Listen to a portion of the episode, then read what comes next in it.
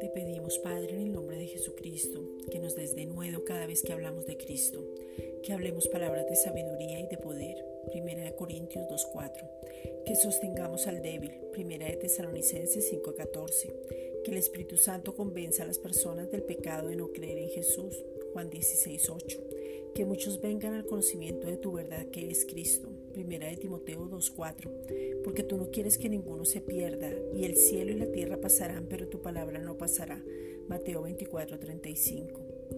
A causa de Cristo somos verdaderamente libres. Gálatas 2.4. Padre, en el nombre de Jesucristo, que tú nos reveles esa verdadera libertad, Juan 8:32, y nos des la manifestación de la provisión espiritual, física y económica, Efesios 1:3, la sabiduría y la capacidad para ser libres de deudas, Santiago 1:5. Danos estrategias claras, precisas y haznos expertos en las redes para poder movernos en este tiempo, Primera de Corintios 2:16.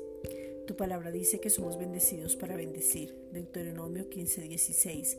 Que estamos encima y no debajo. Que somos cabeza y no cola. Que prestamos y no pedimos prestado.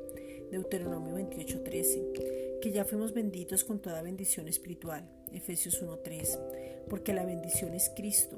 Entonces te pedimos que esta palabra se cumpla en nosotros, porque tu voluntad es que manifestemos tu gloria y marquemos la diferencia. Juan 17:23. Gracias, Padre.